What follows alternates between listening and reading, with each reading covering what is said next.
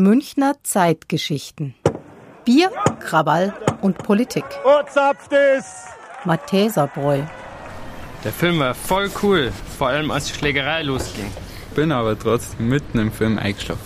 Komm, Franz, jetzt trink deinen Kaffee aus, dann bist du wieder wach. Mach doch keinen Stress, den nimm ich mit. Gut, auf geht's. Schau mal, was ist denn das für ein Typ auf dem Schild? Der sieht ja voll urig aus. Keine Ahnung, aber da steht der Text. Im ehemaligen Matheserbräu übernahm am Abend des 7. November 1918 der Arbeiter- und Soldatenrat unter der Leitung von Kurt Eisner die Regierungsgewalt in München und schuf damit die Voraussetzung für die wenige Stunden später erfolgte Proklamation Bayerns zur Republik. Was ist eine Republik? Weißt du es denn nicht? Du hast doch die zwei Geschichte, ich hab bloß eine fünf. Eine Republik ist eine Regierungsform, bei der das Volk höchste Gewalt des Staates und oberste Quelle der Legitimität ist. Aber was hat dann der Kurt Eisner mit der Republik zum Tor?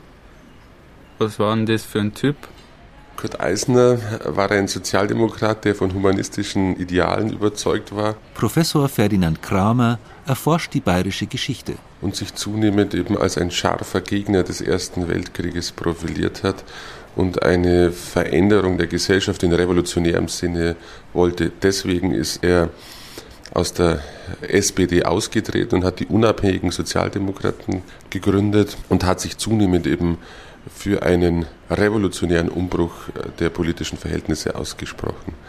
Das hat er dann im November 1918 in Bayern realisiert, war dann an der Spitze der Revolutionsregierung, bis er im Februar 1919 ermordet wurde.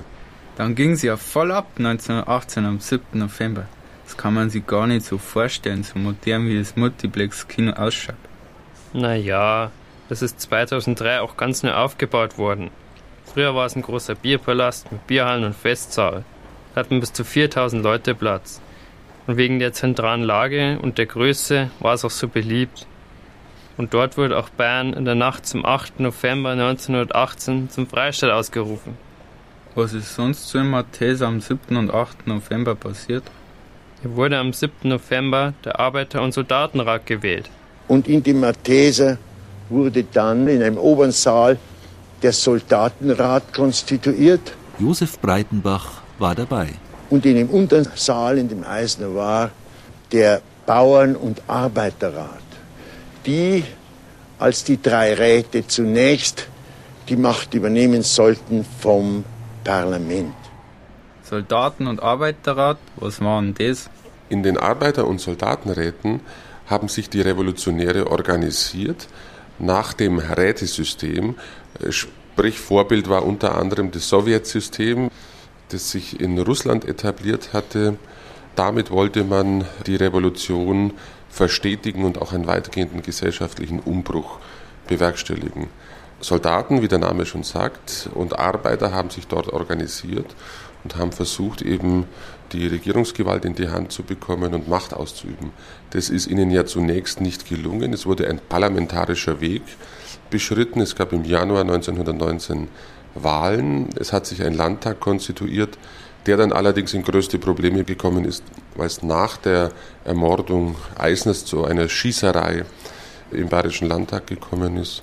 Und später haben dann die Räte die Macht übernommen in München, bis sie durch Reichswehrtruppen und Freikorpstruppen Anfang Mai 1919 faktisch der Macht enthoben wurden und dann zum Teil sehr grausam verfolgt wurden. Also war es Matessa tatsächlich das Hauptquartier der Revolutionsbewegung. Ein Hauptquartier im Bierkeller. Das ist cool. Ui, du schau mal auf die Uhr. Die Videothek hat noch offen. Wir könnten noch nach einem Film über Kurt Eisner schauen. Ja, stimmt. Gute Idee. Du das machen.